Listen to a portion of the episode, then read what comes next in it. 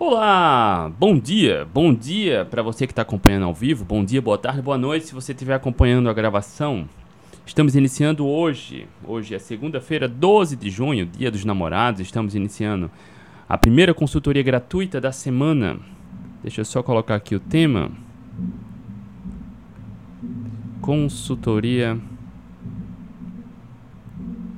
Eita. Consultoria Consultoria gratuita agora. Faça sua pergunta. Feliz Dia dos Namorados. Um beijo especial para minha esposa, eterna namorada Cíntia Morato. Amiga, namorada, esposa, colega, guerreira, parceira de batalha. Tamo junto, vamos lá. Se você caiu de paraquedas aqui, eu me chamo André Burgos. Todos os dias, de segunda a sexta-feira, estou aqui de 8 horas da manhã fazendo essa consultoria gratuita, falando sobre alimentação, saúde metabólica, emagrecimento, a composição física, hipertrofia, performance pessoal, performance esportiva, estilo de vida, foco, motivação, disciplina, consistência, persistência, ou seja, tudo o que é necessário, todas as ferramentas necessárias para quem busca saúde e longevidade, acabar com a dificuldade de cultivar um bom estilo de vida e ter saúde, ter autonomia, ter controle dos resultados para sua vida, assim como você inclusive deve ter visto depoimentos de vários alunos meus. Então vão chegando aqui, G. Fernandes, Vivalda, Ronaldo, Juliana, bom dia. Hoje eu quero falar de um tema um tanto quanto intrigante e polêmico, mas que a ciência ela é muito favorável, favorável ao que eu vou falar aqui. Recebi uma pergunta sobre colesterol. Como controlar o colesterol na dieta low carb? Deixa eu ver se eu acho aqui. Aqui. Como manter o colesterol controlado na dieta low carb, na low carb? O colesterol, né? O temido colesterol. Será que realmente a gente precisa temer o colesterol? Quais são os principais cuidados que a gente deve ter? Quais são os principais indicativos? Falar sobre colesterol. O danado do colesterol foi demonizado, foi tornou-se o vilão na alimentação lá no final dos anos 70 até hoje não tem um único estudo que mostre algo que a gente precise se preocupar só com o número do colesterol. Deixa eu te trazer um dado bem interessante, não sei se você sabe, mas 70% das pessoas que infartam têm um colesterol dentro da normalidade. 70% das pessoas que infartam têm um colesterol normal ou bom. O número do colesterol. Porque o que mais importa não é o número do colesterol, tá? Mas o perfil do colesterol. E a gente vai falar sobre isso já já. Antes de a gente falar sobre o colesterol, eu vou querer, eu quero mostrar uns estudos aqui. Já mostrei alguns estudos como esse em lives anteriores, em aulas anteriores. Meus alunos do protagonista sabem perfeitamente, mas eu quero deixar claro aqui para você, porque o colesterol ele é muito temido. As pessoas fogem, querem baixar o colesterol, não sabem nem o porquê. É baseado na fé, né? A fé é aquela crença muito forte em algo que, por mais que não se prove, a gente acredita muito nela. Então, baseado na fé, as pessoas temem o colesterol. E a gente vem vendo as pessoas piorando a saúde com colesterol baixo. Dentro da normalidade. Porque não é só o colesterol, tá? Então, se você caiu de paraquedas aqui, eu me chamo André Burgos. Se não me acompanha, acompanha. Comece a seguir aqui no Instagram, assina o canal no YouTube, acompanha no podcast também. Se você conhece alguém que tem medo do colesterol, que vive comendo margarina, óleo de soja, carne magra, laticínio diet, cara, foge disso, tá? Foge disso. Manda aqui o aviãozinho, compartilha com quem realmente precisa, com quem re realmente precisa de boa informação para ter saúde, que a gente vem vendo num mundo cada vez mais gordo e doente, fugindo do que é natural. E a gente precisa comer gordura. A gente precisa comer colesterol, por exemplo. Exato. Para quem estiver aqui, uh, aproveita para ficar. Eu vou uh, falar aqui sobre os estudos para depois a gente começar a responder algumas perguntas, tá? Juliano. Bom dia, Juliano. Max. Bom dia, Max. Aqui da Paraíba. Seja muito bem-vindo, Max. Tenho parentes na Paraíba. Passei boa parte da minha infância visitando Campina Grande, cara primos lá na Paraíba. Vamos lá. Se você tiver alguma dúvida, alguma pergunta, algum comentário, quiser participar, deixa aqui na interrogaçãozinha na, no Instagram, onde tem um balão com interrogação, que eu vou trazendo as perguntas para cá assim que eu terminar de falar sobre o colesterol. Se você tiver no YouTube, tiver alguma dúvida, coloca aqui na caixinha dos comentários, tá bom? Vamos lá. Carla, bom dia. Bom dia de Alagoas, Carla. Carla, ainda não conheço Alagoas, cara. Olha só, vizinha aqui do Nordeste, né? Rosana, bom dia. Juliana, bom dia. Vão chegando aí. Se você tiver dúvidas, coloca aqui no balãozinho, na interrogação, vamos falar sobre colesterol. Assim que eu falar sobre colesterol, eu vou responder algumas perguntas, tem várias perguntas aqui, então vamos aproveitar nosso tempo, tá? Vamos lá, sobre colesterol. Eu quero pontuar algumas coisas. Sempre, você que me acompanha aqui sabe, a gente tem duas perspectivas principais quando a gente fala sobre alimentação, marcadores marcadores de saúde. A perspectiva número um é a evolução, do ponto de vista evolutivo. A espécie humana, você que me acompanha sabe, sempre priorizou o consumo da carne. Dentre o consumo da carne, priorizava as carnes gordas. Os povos caçadores-coletores da atualidade, inclusive, também priorizam o consumo da carne.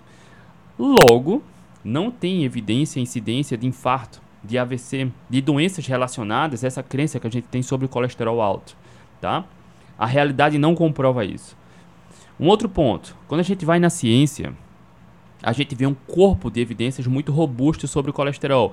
Eu entendo, eu também cresci ouvindo que era preciso evitar o colesterol, evitar o ovo, evitar a carne, a gordura da carne, evitar a manteiga, evitar a banha de porco, porque tem é muita gordura que eleva o colesterol.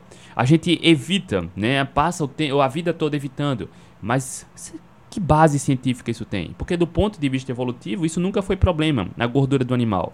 A gordura animal nunca foi problema comer gordura saturada. Nunca foi problema. A gordura saturada tornou-se a vilã lá no final dos anos 70, início dos anos 80. A indústria viu uma excelente oportunidade para criar alternativas saudáveis ao consumo da gordura. Então as pessoas começaram a evitar a gordura natural da carne, manteiga, banha de porco e começaram a comprar a substância da indústria. Óleo de soja, milho, canola, girassol, margarina.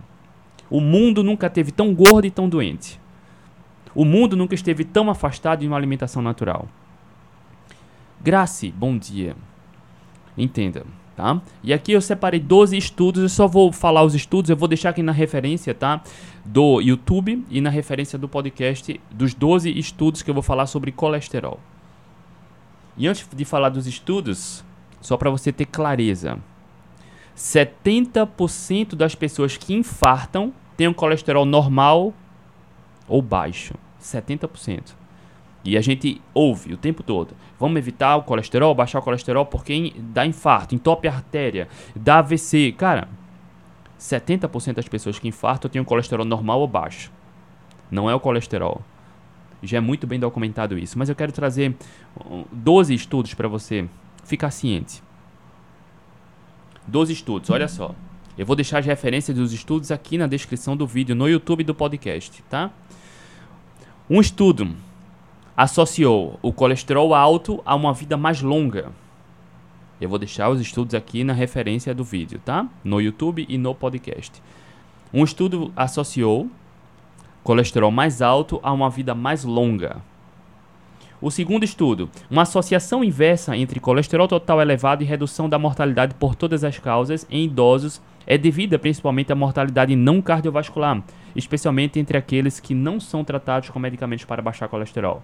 Ou seja, um outro estudo fez uma correlação de colesterol mais alto, pessoas que não tomam remédio para baixar colesterol têm uma, uma expectativa de vida maior. Andréia, bom dia Andréia. Estudo 3. O LDL-C elevado está inversamente associado à mortalidade na maioria das pessoas com mais de 60 anos. Tá? tá. LDL-C elevado, pessoas morrem menos. LDL-C baixo, pessoas morrem mais. E a gente tem um medo do LDL, porque o LDL é chamado de colesterol ruim, né? São os estudos que estão mostrando isso, tá? Com pessoas de mais de 60 anos. Estudo 4.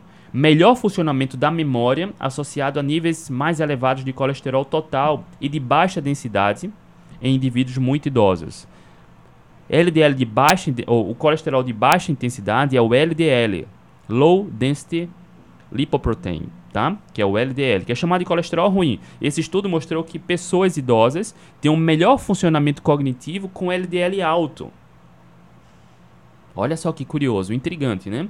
A gente aprendeu a, a vida toda a temer o colesterol, baixar colesterol, o LDL.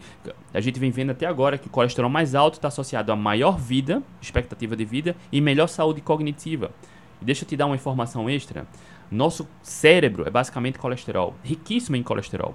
A gente precisa comer gordura, a gente precisa de colesterol. Tá? E uma outra, uma outra informação bem interessante. Um dos remédios mais vendidos do planeta Terra é remédio para baixar colesterol. É um dos remédios que dão mais lucro para a indústria farmacêutica. E a gente vem vendo uma relação inversa de colesterol com saúde, ou seja, colesterol mais baixo, pior saúde, colesterol mais alto, melhor saúde e melhor na expectativa de vida. Estudo 5. Colesterol total baixo pode ser um marcador precoce de declínio cognitivo. Vários estudos mostram isso. De colesterol baixo, declínio cognitivo, pior saúde cognitiva. Intrigante isso, né? Intrigante. As pessoas associam muito colesterol, entupir artéria. Cara, as pessoas. Ah, isso surgiu lá na década de 70 porque teve um pesquisador que acreditava muito que o que entupia as artérias era a gordura da dieta faz até uma certa lógica, né? Olha, eu como gordura, ela vira gordura. Mas não é assim que funciona. Não é a gordura dietética que se transforma em gordura corporal. Só que nessa época, no início dos anos 1900, final dos anos 1800, tinha um número muito crescente de, do consumo de açúcar. Açúcar. Consumo excessivo de açúcar, maior inflamação, maior produção de gordura corporal. Pior, uh, piora no perfil do colesterol incidência de infartos começaram a crescer e as pessoas achavam que era gordura da dieta que se, transforma em se transformava em gordura corporal. E as pessoas cada vez mais consumindo açúcar. Até hoje não se tem nenhuma relação do consumo da gordura dietética com infarto e AVC. Pelo contrário, já te mostrei aqui quatro estudos mostrando que pessoas com colesterol baixo têm pior expectativa de vida e pior saúde cognitiva, declínio cognitivo. Entenda, não precisa o colesterol estar tá lá na nuvem, tá? O colesterol não quer dizer que quanto mais melhor. O que a gente vem vendo é que quanto mais baixo, pior. Tá? É totalmente contrário. E as pessoas temem o colesterol. Inclusive essa pergunta aqui, né? Como manter o colesterol controlado na low carb? Esses estudos aqui é justamente para desmistificar esse medo do colesterol as pessoas têm uma crença muito forte, por mais que não tenha ciência sobre isso, que mostre que a gente precisa temer o colesterol, baixar o colesterol a qualquer custo, porque isso só alimenta a indústria a, a farmacêutica e alimentícia também, né? Porque você começa a comprar alternativas seguras, piora a saúde, insiste no erro, compra remédio, gasta uma fortuna com remédio, achando que está fazendo algo bom, e você se afasta do que é natural na alimentação, piora a saúde e insiste no erro. E alimenta um vício, uma dependência. Alimentar e uma dependência de remédio. E até agora, os quatro estudos que eu te mostrei são 12. Quatro mostram que não há razão para temer colesterol e que pessoas com colesterol mais baixo têm uma pior saúde e um pior, pior envelhecimento. Estudo 5. Colesterol total baixo pode ser um marcador de declínio cognitivo, foi o que eu falei agora. Estudo 6. Em um estudo com homens finlandeses, o colesterol dietético e o consumo de ovos foram associados com menor risco de demência e doença de Alzheimer. Olha que interessante.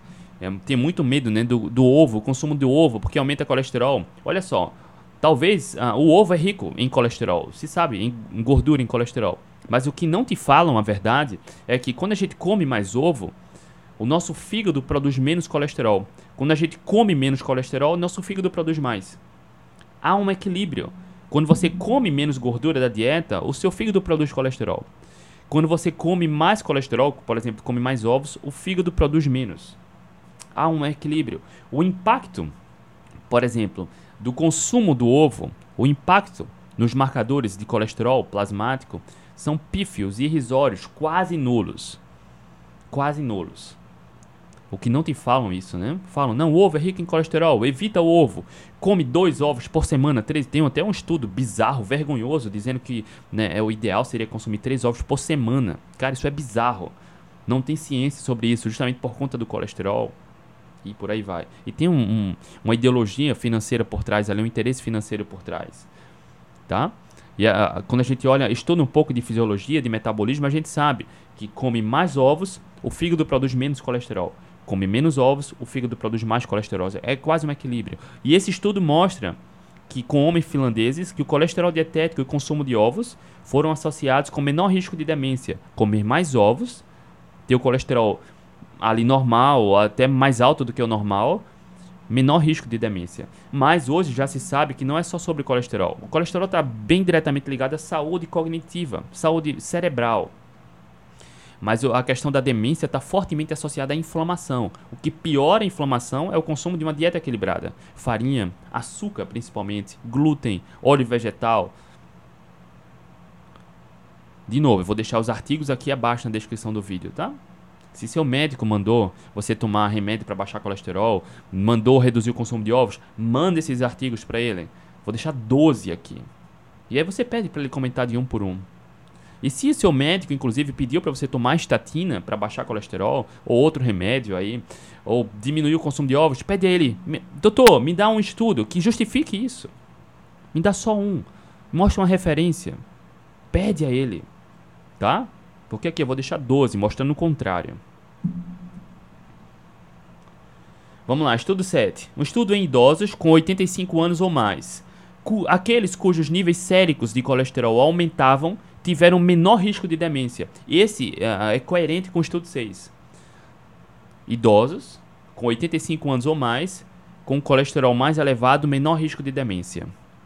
Olha só, e, e a gente vem vendo muita ligação né, com colesterol normal para alto, melhor saúde cognitiva, melhor envelhecimento. Estudo 8. Mesmo entre mulheres saudáveis de meia idade, maior colesterol total e LDL foi associado com melhor função da memória. Os autores desse estudo advertem: possíveis efeitos cognitivos na redução do colesterol devem ser considerados em estudos futuros de agentes hipolipemiantes. O que isso significa é que as estatinas podem prejudicar a função cognitiva. Não estou dizendo que a estatina não funciona. Tem, ela tem o seu papel. Mas hoje, o que gera muito mais lucro para a indústria farmacêutica é justamente esse uso desenfreado de estatinas.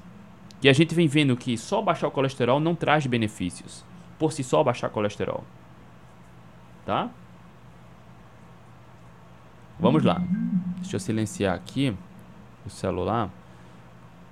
Esqueci de silenciar antes da live. Vamos lá. Estudo 9. Níveis elevados de colesterol diminuem o risco de demência de câncer coloretal. Níveis elevados de colesterol, menos risco, menor risco de câncer coloretal. Olha só, curioso, intrigante, né? E de novo, sendo repetitivo, a gente ouve o tempo todo. Evita o colesterol, baixa o colesterol, do ponto de vista evolutivo, não faz sentido, porque a espécie humana sempre priorizou o consumo da carne, a carne mais gorda, ovos. Do ponto de vista da ciência, não tem suporte baixar colesterol a qualquer custo. Pelo contrário, já te mostrei aqui nove estudos mostrando só benefícios ou riscos de baixar colesterol a qualquer custo. 9. E eu falo colesterol, entenda. Colesterol, a gordura saturada, por exemplo, está em carnes e ovos, o que a espécie humana sempre priorizou. Não é fazer algo diferente do que é natural para a espécie humana, é consumir uma dieta que é natural, que a nossa genética está adaptada. Quando você foge muito do que é natural, a, a, parada começa a desandar, as coisas começam a dar erradas, e as pessoas acham que estão fazendo certo, insistem no erro e piora o erro achando que está fazendo certo. Certo dia eu estava no supermercado, até recente, deve fazer duas semanas, duas semanas e meia, estava no supermercado e a. Uh, a bisteca, a bisteca suína estava em promoção. A bisteca suína estava em promoção aqui em Recife. Ela estava, acho que era R$13,99 o quilo. Eu não sei onde você mora, mas normalmente por aqui ela fica entre 18 e 19 reais o quilo. Tava no supermercado estava R$13,99, se eu não me engano. E eu fui lá, peguei umas três bandejas e lá tinha uma senhora, duas senhoras. Na verdade era uma senhora e eu acho que era a filha dela. As duas com muito sobrepeso. Uma estava pegando uma bandeja e estava evitando a, a bisteca suína que tinha uma camada de gordura. E eu pegando justamente uma, não a que estava muita gordura, mas o que tem uma, uma quantidade razoável. E ela falou: Meu jovem, é uma delícia, mas tem que evitar por conta do colesterol, né? Percebe? Ela é muito obesa. Ela insiste no erro, evitando gordura. Certamente eu não preciso nem investigar, mas eu sei, hipoteticamente, acredito muito que a dieta dela é baseada em farinha e açúcar. Porque ela acredita que deve evitar gordura. Ela deve sentir fome o tempo todo. Talvez ela já tome remédio para glicemia, para pressão. Ela é obesa, ela tem gordura no fígado. Entende? E as pessoas evitam uma alimentação natural. E piora a saúde. E insistem no erro. E eu falei, eu não me meto, tá? Eu não me envolvo quando alguém está falando sobre alimentação. No supermercado já vi muita bizarrice, até engraçada. Mas eu falei, tia, o que piora o colesterol é açúcar. Açúcar e carboidrato refinado. E ela ficou olhando para mim, como assim? Né? Como assim? Aí ela chamou a filha dela e eu percebi, quando eu saí, ela falou: Olha, esse jovem me falou que o que piora o colesterol é o açúcar, a farinha, o carboidrato refinado. E eu não sei como foi o desfecho da história, mas eu plantei uma sementinha ali, entende? Plantei uma sementinha. E aqui eu tô aqui todo dia para plantar essa sementinha para você e mostrar como as pessoas estão cada vez mais gordas e doentes, fugindo de uma alimentação natural, insistindo no erro. Tá? Insistindo no erro. Não é para priorizar carne muito gorda, ou só carne gorda, ou só a gordura da carne. Não é isso. É que não há razão para evitar a gordura natural do alimento. As pessoas evitam. As pessoas estão muito gordas e doentes. Entendeu? Eu fui obeso, eu, eu fazia esse erro, eu cometia esse erro. Eu cometia, tá? E eu tô aqui também para alertar para você. Estudo 10. Níveis elevados de colesterol total no final da vida associado a um risco reduzido de demência. Outro estudo mostrando sobre saúde cerebral e colesterol. Ou seja, no final da vida, para quem é idoso, muito idoso, tem uma saúde cognitiva melhor com colesterol mais alto. É uma associação, tá? Estudo 11. Inflamação, não o colesterol, é a causa de doença crônica, tá? Não é comendo ovo, comendo torresmo, tá? Consumindo ah, ovo mexido na manteiga, por exemplo, comendo carne mais gorda, ou carne churrasco. Não é isso que aumenta a inflamação. O que aumenta a inflamação é uma dieta equilibrada, uma dieta flexível, onde você consome regularmente processados e ultraprocessados, açúcar, farinha, o que dizem para você que é normal. E se você tem dificuldade de controlar o peso, vive com rinite, sinusite, inflamação, enxaqueca, dor articular, você já sabe onde está o erro. É o estilo de vida, principalmente a alimentação, uma dieta equilibrada, flexível, onde você come de tudo um pouco de forma regular. Perceba, de tudo um pouco. Eu faço questão de falar de tudo um pouco, porque só precisa de um pouco para plantar a sementinha da inflamação. E quando você come um pouco de forma regular, você está sempre cultivando um estado inflamatório, um estado de mais fome e pior saúde. E é justamente esse carboidrato refinado que piora o colesterol, porque não é só o número do colesterol. Porque eu já te mostrei aqui, ó, 11 estudos, desses 11 estudos mostram que colesterol mais alto associado a melhor qualidade de vida, a maior expectativa de vida, prevenção de doença, de câncer coloretal, é, melhor a prevenção de Alzheimer, demência, Parkinson, tá? A melhor saúde cognitiva é justamente o contrário que a gente aprende, mas a ciência está documentando isso, tá? Então, quando você consome carboidratos refinados, você tem uma piora no perfil do colesterol. Não é só o número do colesterol, porque como você já sabe, eu falei aqui, 70% das pessoas que infartam têm um colesterol normal, dentro da normalidade. 70%. Só 30% que tem um colesterol muito alto. Porque não é o colesterol que induz o infarto, que aumenta as chances de infarto. Não é o colesterol isoladamente, mas o perfil do colesterol, o LDL, o HDL, triglicérides tem uma forte relação, circunferência abdominal, abdominal, seu estilo de vida, a atividade física, se fuma, se bebe, a questão genética influencia muito mais do que isso. É muito mais do que só olhar o número do colesterol, tá? É muito mais do que isso. O colesterol ele vai ter um, um, uma significância sim, mas é, ele é muito supervalorizado, porque afinal de contas, se você não tomar remédios para baixar colesterol, quem vai lucrar com isso? Quem vai lucrar? Porque um dos remédios mais vendidos, que geram mais lucro para a indústria farmacêutica, é remédio para baixar colesterol. Tá? E a gente vem vendo, a ciência documenta muito bem isso. Tá? Pessoas com colesterol normal ou até mais alto do que o normal, perceba, eu vou falar já sobre isso. Tem um envelhecimento melhor, melhor saúde cognitiva, prevenção de doenças como Alzheimer, Parkinson, demência, prevenção de cânceres com colesterol dentro da normalidade. Hoje, se eu não me engano, fica um pouco abaixo de 200, né? O colesterol total 190, o ideal. E era 210 há alguns anos. E vão baixando, baixando, porque tem que justificar a venda do remédio para baixar colesterol. Mas até que ponto isso é traduzido em algum benefício? Percebe? Pelo contrário, até agora eu te mostrei 11 estudos mostrando que não há benefício em baixar colesterol isoladamente. O, o, o remédio para baixar colesterol vai ter o seu papel no outro cenário no outro cenário, tá? E o, o, estudo 12, o artigo 12, relatórios recentes sugeriram, sugeriram uma ligação entre colesterol total sérico, baixo e o risco de morte por suicídio. Ou seja, olha só, colesterol baixo, maior incidência de suicídio. Eu te mostrei aqui dois estudos, vários desses estudos mostrando que colesterol mais alto associado a melhor saúde cognitiva. Esse estudo mostrou que colesterol baixo estava associado a maior incidência de suicídio, ou seja, pior saúde cognitiva, tá? Pior saúde cognitiva. Em linhas gerais, o que eu que quero que você entenda, que não há razão para temer o colesterol. Você deve ter uma atenção especial a triglicérides alto. Opa, isso é péssimo. HDL baixo, isso é péssimo. Alguns exames vão mostrar o perfil do LDL, não o número do LDL, mas o perfil, a densidade do LDL. Isso é importante. Quando a gente faz uma dieta low carb, por exemplo, ou cetogênica, o que é que acontece? O HDL sobe, fantástico. Triglicérides despenca, fantástico. Olha só, como o HDL sobe, o LDL pode permanecer inalterado ou pode aumentar. Mas como o LDL sobe, o colesterol total tende a aumentar. Perceba que o cenário é todo favorável. Triglicérides despenca, o HDL sobe, o LDL melhora o seu perfil, só que o LDL pode ah, ficar inalterado no número ou aumentar. Por isso o colesterol total aumenta. O que é fantástico, porque o que aconteceu foi só coisa boa. Não deve se preocupar só com o número do colesterol total. Entende?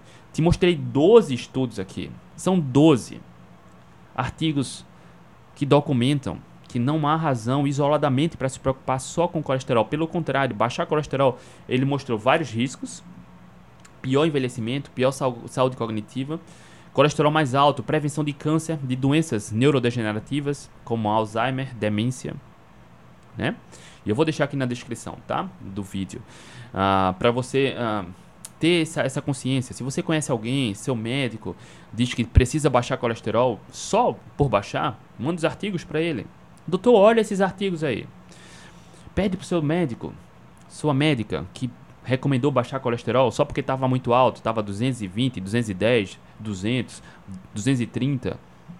Pede, doutor, me mostre os artigos que justificam ter que baixar colesterol. Porque aqui você agora tem 12, mostrando que é perigoso só baixar colesterol tá? Você tem. E aí a minha proposta é sempre essa, né? Te passar o conhecimento, te armar de conhecimento, porque quem tem conhecimento e aplica ganha liberdade, tá? Por isso lá no protagonista a gente dá as mentorias, faz, faz todo o acompanhamento. Por isso os resultados fantásticos dos alunos do protagonista que você já deve ter visto, de reversão do diabetes, do pré-diabetes, da hipertensão, melhor saúde cognitiva, redução, a remissão total da esteatose hepática, controle do, da ansiedade, da compulsão, muitos, muitas pessoas pararam de tomar completamente todos os remédios porque ganharam saúde. E é exatamente isso que a gente ensina e acompanha no protagonista, para acabar com essa dificuldade de ter saúde. Tá? A gente dá esse suporte, dá as mentorias, por isso que a gente tem essa comunidade. Tá? Vou deixar aqui na descrição do vídeo. E agora, voltando para a pergunta que está aqui no Instagram, como manter o colesterol controlado na low carb? Você já sabe você já sabe que não há razão, primeiro, para se preocupar só com o colesterol. Mas, olha só, se hipoteticamente você não quer que o colesterol total aumente, é só moderar no consumo da gordura saturada, consumo da manteiga, consumo da gordura da carne, consumo nos ovos. Quando você controla o consumo da gordura saturada, você vai manter o colesterol total ali controlado ou vai baixar. Mas se isso vai ser traduzido em algum benefício, é uma outra questão. Percebe? Para quem quer só controlar o número do colesterol total, reduz o consumo da gordura saturada. Eu te mostrei aqui 12 estudos que mostram que não há benefício em só baixar colesterol. Se isso vai ser traduzido em algum benefício, é uma outra questão. Mas se você quiser manter o colesterol controlado, não quer que ele aumente muito, ou quer baixar ele, é só controlar o consumo da gordura saturada. Mas entenda, sendo repetitivo, baixar o colesterol não necessariamente vai ser traduzido em algum benefício, tá? Tá documentado em artigo científico, você agora tem as referências. Não sou eu que estou falando, tá? A ciência documenta isso. Deixa eu ver se eu tenho mais algum ponto aqui para falar sobre a colesterol. Pronto, aí a gordura. Você pode fazer escolhas, por exemplo, colocar mais uh, azeite, por exemplo. O azeite é uma independente da abordagem nutricional, independente se o, a abordagem nutricional é de vegano, de vegetariano, de quem segue uma dieta dos pontinhos, dieta da sopa, do can, cetogênica, paleolítica, low carb, a, o azeite de oliva ele é amplamente aceito como uma, talvez a melhor gordura que a gente tem. Então você pode, por exemplo, trocar a manteiga, em muitos casos, por azeite. Tá? Pode. Uh, essa é uma alternativa bem interessante. Comer abacate, por exemplo, como lanche, em vez de estar lanchando torresmo. De novo, não que isso seja traduzido em benefício, porque o colesterol tende a baixar um pouquinho, tá? Olha aí, Max. Ótimo, vamos escrever no protagonista. Ótimo, Max. O link está aqui na descrição do vídeo, tá? Inclusive, para quem entra no protagonista, eu dou mentorias toda semana, inclusive amanhã, terça-feira. As mentorias para acompanhar de perto e tirar todas as dúvidas. Para que não haja nenhuma dificuldade no processo de emagrecimento, melhoria da saúde, tá? Então, uma boa alternativa, olha só. Aí o Max perguntou: óleo de coco é melhor que o azeite? Não. O azeite talvez seja o, o número um, tá? Mas o óleo de coco é absolutamente saudável.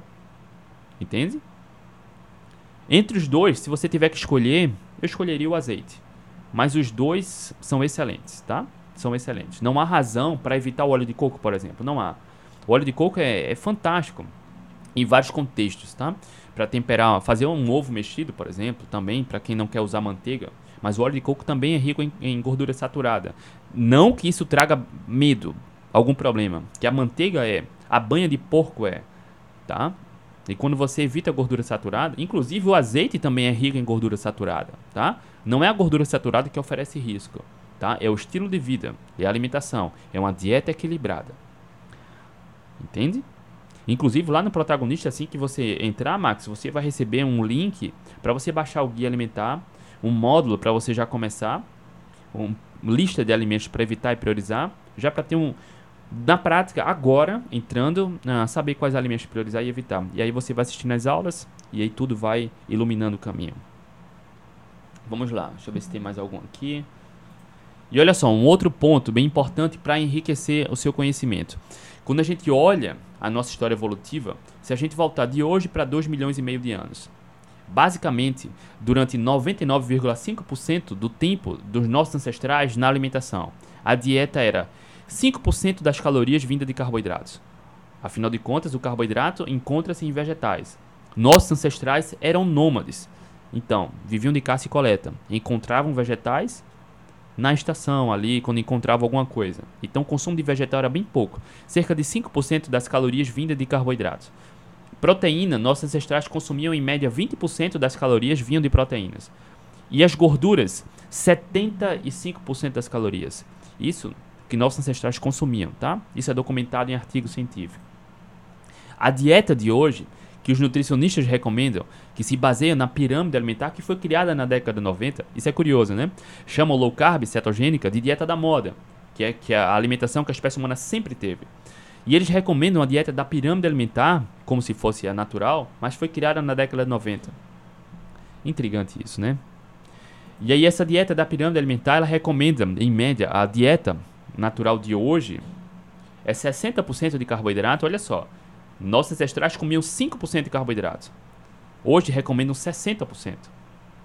Proteína, a mesma quantidade, 20%, e é o que eu digo sempre, meus alunos já sabem. Basicamente, o que não muda na abordagem nutricional é a quantidade de proteína. Chamam cetogênica de dieta da proteína, né? Pura ignorância.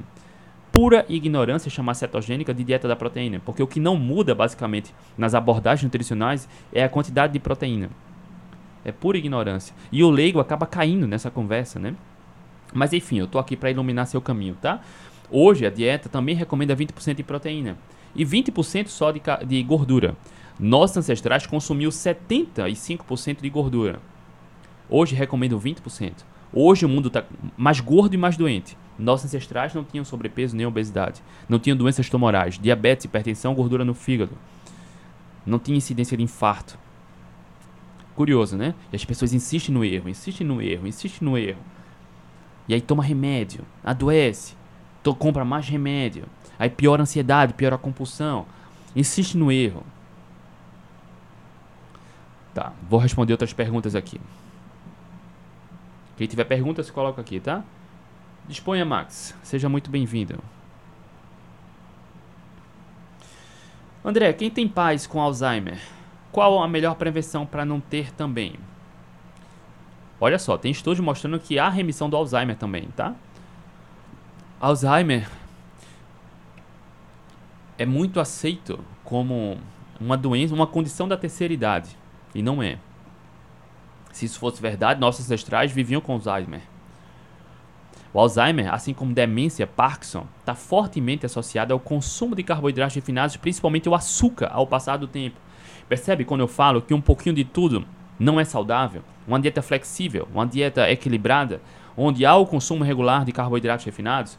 Porque o Alzheimer, Parkinson, amnésia, por exemplo, está fortemente associado ao consumo de açúcar ao passar do tempo. Inflamação. Quando chega uma certa idade, a conta chega. Então, para quem tem uma dieta equilibrada ao passar do tempo, pode desenvolver Alzheimer, Parkinson, demência, porque está associado à inflamação, tá? Então, cuidado com essa história de um pouquinho de tudo é ok. Uma dieta flexível, equilibrada, cuidado. O mundo nunca esteve tão gordo e tão doente. Tá? Cuidado. Não estou dizendo que o açúcar, cara, o açúcar consumir eventualmente eu não vejo problema. Não tem, uh, não existe evidência de que consumir um pouquinho vai ser uma sentença para alguma coisa, tá? Não existe evidência disso. A, a exceção quando a exceção de verdade não é problema. Isso eu acredito muito, mas precisa ser exceção, tá? Precisa ser exceção. Precisa ser exceção. Quem tiver dúvidas, coloca aqui no balãozinho, na interrogação, tá? Então, André, para quem tem pais com Alzheimer, qual a melhor prevenção para não ter também?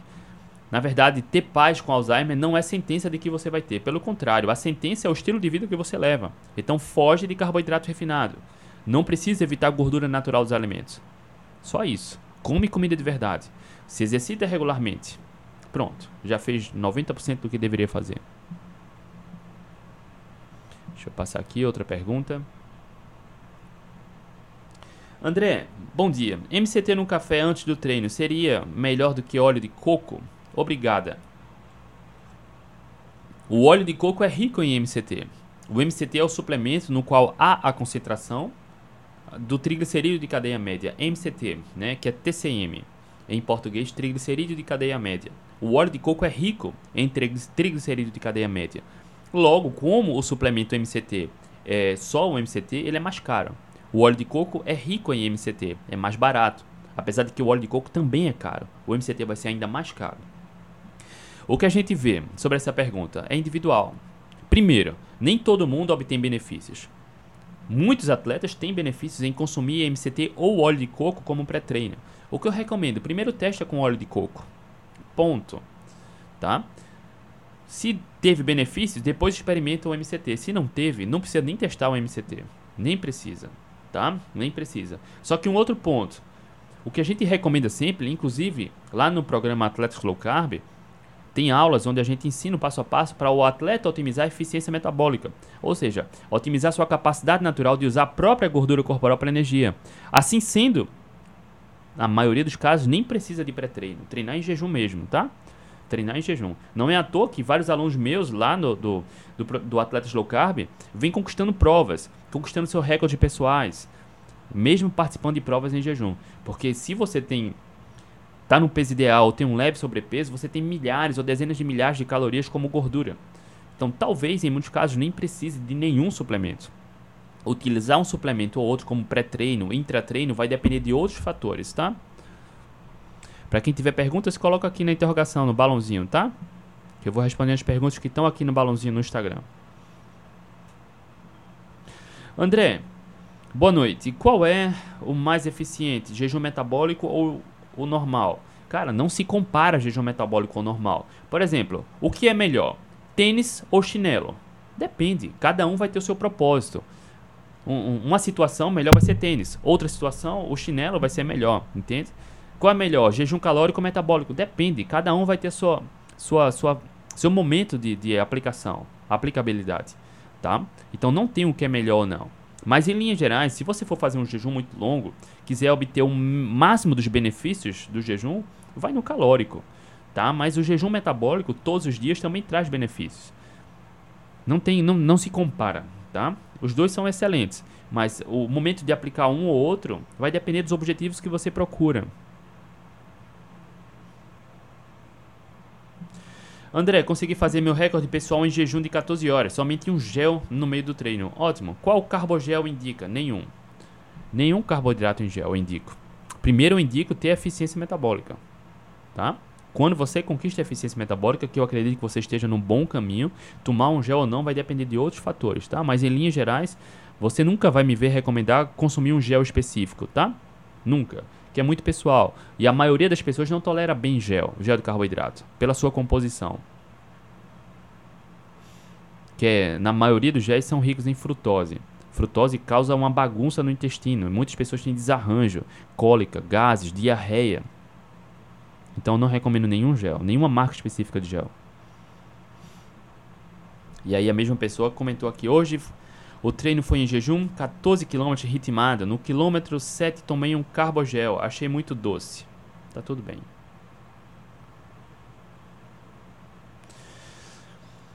André, quantos minutos durante a corrida já há consumo dessa gordura corporal em jejum? Olha só, boa pergunta. Mas se eu não me engano, é bem recente, tá? Menos de 2 minutos. Menos de 2 minutos o corpo já vai priorizando a utilização da gordura. No entanto, isso vai depender da intensidade, tá? Aqui, como a gente está sedentário, o corpo vai utilizando um pouco da glicose plasmática para energia, mas vai usando majoritariamente a gordura corporal para energia. Quando a gente começa a se exercitar, se mexer, né, a, o esforço começa a aumentar, por mais que seja uma caminhada rápida, o corpo vai, opa, utilizar mais a glicose e ao passar do tempo vai diminuindo a glicose usando a gordura corporal. Só que em atividades mais intensas, né, a, o metabolismo energético é assim, a atividade mais intensa o corpo usa mais o glicogênio, mais a glicose. Em atividade de moderada para leve, o corpo usa mais a gordura corporal. Tá? Mas o que é mais interessante, isso a gente ensina lá no Atletas Low Carb, é que atletas com eficiência metabólica, mesmo em intensidades mais altas, conseguem usar mais a gordura corporal, preservando o glicogênio quando comparado com atletas dependentes de carboidrato. Isso é mágico. Isso é poderoso. O que todo atleta quer é aumentar sua capacidade de usar a gordura corporal como energia, ponto 1, um, durante muito tempo, ponto 2, e em intensidades mais altas, ponto 3. Exatamente isso que a gente ensina dentro do programa Atletas Slow Carb, a ter essa eficiência metabólica. Entende? E aí consumir um gel ou não vai depender de outros fatores. Mas tem vários atletas lá que vencem provas sem tomar nenhum gel. No máximo tomando um gel numa maratona. Enfim. André, o que você acha da carnívora? Eu não gosto de verduras e amo carne. Quando bem elaborada, uma dieta carnívora é fantástica. Já tem uma revisão na literatura constatando já tem uma revisão na literatura constatando que uma dieta carnívora bem elaborada ela proporciona o aporte de todos os nutrientes essenciais e vitais do ser humano. Uma dieta carnívora bem elaborada não resulta em nenhuma deficiência de nutrientes, nenhuma. Mas é preciso fazer um, um, uma abordagem carnívora bem elaborada, tá? André, como avaliar se o cansaço no treino é devido à deficiência muscular ou metabólica? Eu precisaria conversar com você para entender qual é o seu sintoma, porque a percepção do cansaço é pessoal. Entende? Por exemplo, algumas pessoas vão tolerar mais dor do que outras, porque é pessoal a questão da dor. Do cansaço também, tá? Da percepção de energia também. Então precisaria entender. Não tem, não tem uma métrica agora que a gente possa passar para você perceber isso, tá? Mas o que resulta, por exemplo, em cansaço, muito cansaço, é o, o aporte insuficiente de calorias. Porque, por exemplo, tem pessoas que fazem uma refeição por dia, comendo pouco, durante um bom período de tempo e treinando moderado para alto. Ou seja, em uma refeição não dá para repor as calorias e proteínas adequadas. Então, quando você come uma dieta hipocalórica durante muito tempo, hipocalórica de forma severa, ao mesmo tempo que se exercita muito, você vai ter um cansaço. Isso é perigoso a longo prazo, porque não é só sobre cansaço, é sobre saúde metabólica. Principalmente a mulherada, tá? Cuidado. Eu sei que o jejum vicia. Inclusive, eu estou entrando agora né, na minha nona semana fazendo uma refeição por dia e treinando quase todos os dias. Só que ah, não, o objetivo não é emagrecer. Tá?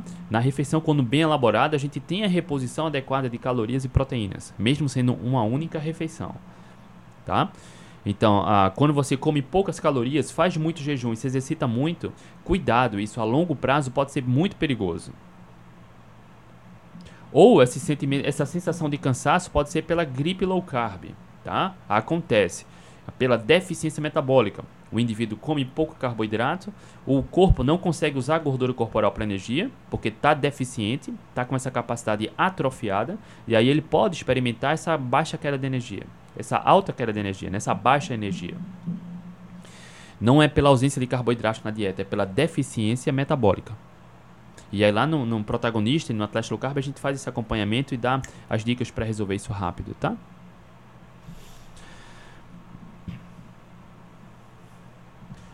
Monteiro, o atleta tem 13 anos, é preciso suplementar? Depende, né? Não dá, ah, tá muito vago isso. Tá muito vago. Porque a suplementação, ela precisa ser a, o complemento, né? Para a maioria das pessoas, aqui minha comunicação, eu tô aqui falando no Instagram, no YouTube e no podcast. 99% das pessoas são pessoas normais. Muitos se exercitam, buscam até performance, mas não são atletas de alto rendimento. Menos de 1% vai ser um atleta de alto rendimento que vive do esporte, que precisa vencer a prova para pagar os boletos em casa, percebe? O atleta que vive do esporte precisa ganhar a prova para ter o salário. Esse atleta, ele tem um volume, uma rotina de treinos totalmente diferenciada. Ele se exercita numa regularidade que para a maioria de vocês é, é impensável, sabe? 3, 4, 5 horas de treinamento físico por dia. Esse atleta profissional, ele precisa suplementar, porque através da comida de verdade é difícil ter todo o aporte adequado de nutrientes e calorias. Um atleta de 13 anos, dependendo da sua rotina de treinos, dos seus objetivos, talvez fazer alguma suplementação possa ajudar, mas depende. Eu acho improvável, eu preciso entender o contexto, tá? Acho improvável ter alguém de 13 anos que não consiga, através da comida de verdade, ter todo o aporte de nutrientes e calorias adequados. Eu acho improvável, tá? É possível que tenha? É, claro que é possível. Por isso que eu estou falando, eu preciso entender o contexto, tá?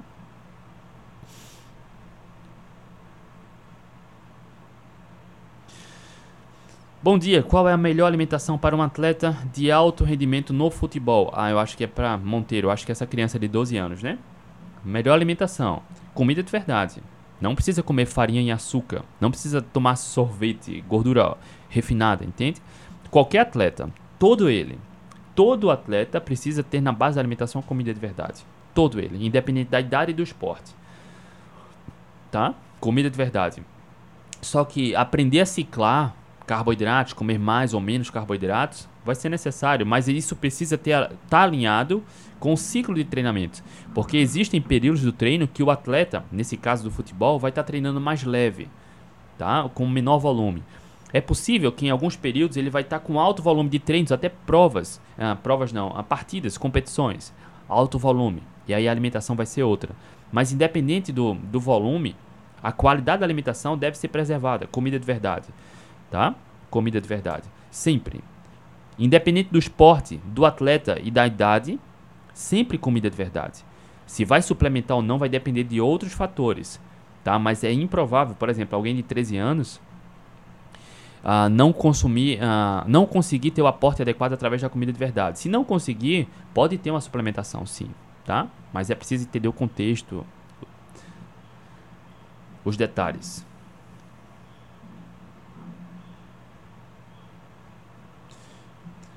André, estou em ciclo para maratona e tendo dificuldade para conciliar o fortalecimento com os volumes. Dói.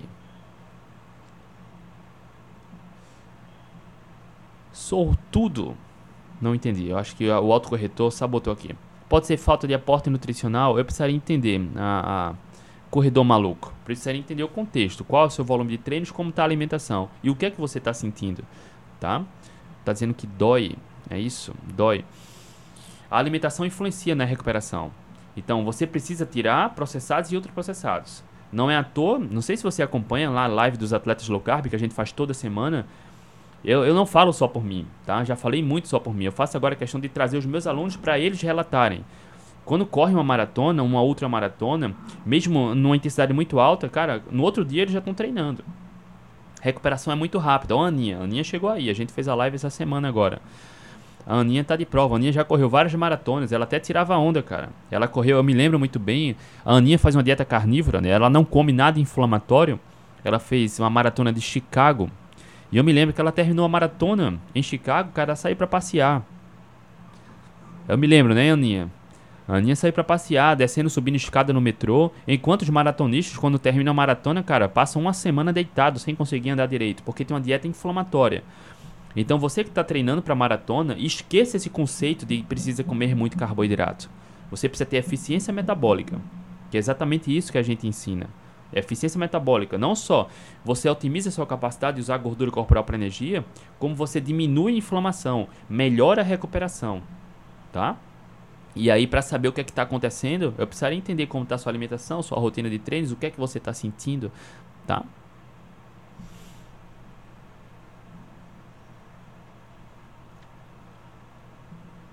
Deixa eu ver aqui, Sandra. Bom dia, eu quero entrar na cetogênica, na verdade, mais carnívora. Estou pensando em comer bastante gordura e proteína nas primeiras três semanas para treinar, para tentar atingir a eficiência metabólica. O quanto antes você acha uma abordagem estratégica não não tenho sobrepeso. Falta 3 quilos para chegar na minha meta. Não entendi a pergunta. Você pode chegar na dieta carnívora tranquilamente, tá, Sandra? Só começar, começa e vai. É preciso ter atenção à quantidade de proteína adequada. É, esse é o foco, tá? Bater na meta proteica, a boa parte das calorias podem vir da gordura. No caso da cetogênica carnívora, a, a energia vai vir majoritariamente da gordura, tá? Laciane, 13 anos, pode ir na academia? Claro que pode. Com acompanhamento adequado? Pode. Orientação adequada? Pode. Faço uma cetocarnívora. Esse final de semana comi algumas frutas e um pouco de arroz. Engordei 2 quilos. Olha aí. Só não insistir no erro, tá? Aprende e segue o jogo. Como explicar... Darleane, como explicar isso para quem acha que o carboidrato é que dá energia? Muitas mentes fechadas. Sim, tá aqui, ó. Os resultados falam por si só. Lá no Atletas Low Carb, manda os links lá. Tem vários artigos que eu publico lá no Atletas Low Carb, no Instagram. Lá no YouTube do Atletas Low Carb, cara, são centenas de lives com atletas e profissionais da saúde. Os artigos estão lá. No blog do Atletas Low Carb tem vários artigos também. Não preciso falar nada. E, e Darleane, sabe, um erro comum é tentar convencer alguém de alguma coisa, sabe? Alunos meus já sabem disso. Não precisa convencer ninguém. O exemplo fala por si só.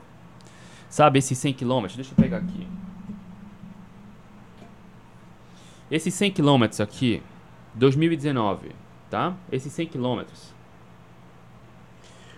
8 horas e 42 minutos de prova. O que eu corri? Corri os 100 km em 8 horas e 42 minutos. Não tomei nenhum gel de carboidrato. Nenhum gel de carboidrato. Não caminhei nenhum segundo. 8 horas e 42 minutos correndo, subindo e descendo mais de 1.100, 1.300 metros de ganho de altimetria. A largada de 8 horas da manhã, cheguei quase uma da tarde. Tá? Quase uma da tarde, sem caminhar nenhum segundo. Na verdade, eu caminhei uns três passos antes de cruzar a linha de chegada, porque eu parei para cruzar a linha de chegada com minha esposa e meus dois filhos. Se eles não tivessem me esperando ali, seria de ponta a ponta sem caminhar. Enfim, parei só para abraçá-los e a gente cruzar a linha de chegada junto. Uns três ou quatro passos antes de cruzar a linha de chegada. A Aninha Vilela tá aí também. A Aninha Vilela come só carne e ovo. Já correu várias maratonas e tá aí no triatlon, no aquatlon, duatlon, tirando onda também. Tá? E aí, Darleane, não se preocupe em convencer ninguém. Não se preocupa. O exemplo fala por si só, o resultado fala por si só. Tá? Você obtém os benefícios, você tem resultados, aí todo mundo vai querer saber o que é que você está fazendo. Porque a ciência já documenta muito bem. É muito bem documentado na literatura. O carboidrato tem seu papel? Tem. A gente não desmerece. O carboidrato não é um zero à esquerda, tá? O carboidrato tem seu papel. Só que o carboidrato é super valorizado. Super valorizado demais. Afinal de contas, também alimenta uma indústria de suplementação muito grande. Tá? Tomar um gel de carboidrato numa prova, dependendo da distância, dois géis, não vai trazer problema. Mas o foco deve ser na, na otimização da própria gordura corporal para energia, dessa utilização. Quanto mais carboidrato você come, menos você usa a gordura corporal. Mais carbodependente você é. Pior a eficiência metabólica. Você aumenta a deficiência metabólica quando consome muito carboidrato. Afinal de contas, o carboidrato ele vira glicose. O nosso corpo não tem uma capacidade de armazenar muita glicose muita glicose entra na prioridade para usar como energia. Então, sempre que uma dieta rica em carboidratos ela é, é, alimentada durante muito período de tempo, né, um grande período de tempo, o corpo para de usar a gordura corporal para energia, porque a glicose é uma fonte de energia rápida. E aí, algumas pessoas experimentam uma queda de rendimento, de energia, quando limpa a alimentação e reduz o consumo de carboidratos.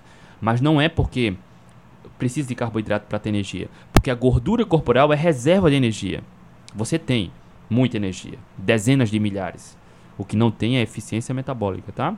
E aí o exemplo fala por si só, resultados individuais falam por si só, tá? De novo, não se preocupe em convencer ninguém. Não se preocupa, nem precisa estar tá falando. Deixa eu ver aqui se tem mais alguma pergunta. Juliano, nesse final de semana testei a eficiência metabólica, fiz um pedal de 100 km, descida e subida na Serra do Mar, com 1.400 metros de altimetria e 30 de média, olha aí, 30 km. Total em jejum, só repôs sais. Ótimo.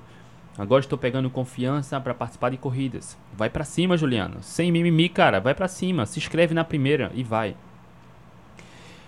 Max, minha maior dificuldade é escolher os carboidratos após dois anos de low carb. Eu não consigo aumentar carga na academia sem carbo. Ó, Max, tá aqui na cabeça, tá? Tá na cabeça. Não precisa de carboidrato para isso, tá?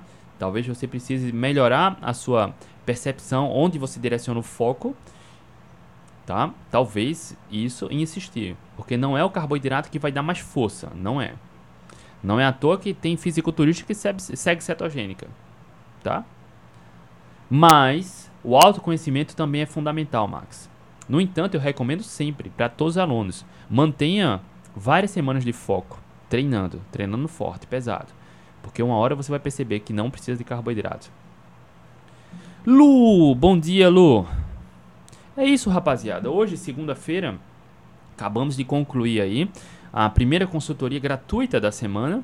Já já vou publicar aí o podcast que a Aninha participou na semana passada com o Carlos, Carlos Jarutais. A Aninha foi terceiro lugar no Brasileiro de Aquathlon e o Carlos pegou uma maratona 2 horas e 48. Daniel, bom dia. Vou publicar já já lá no Atlético Low Carb, tá? Rapaziada, beijo no coração. A semana tá só iniciando, bora pra cima. Amanhã, terça-feira, a gente tá de volta. Beijo no coração. Tchau, tchau.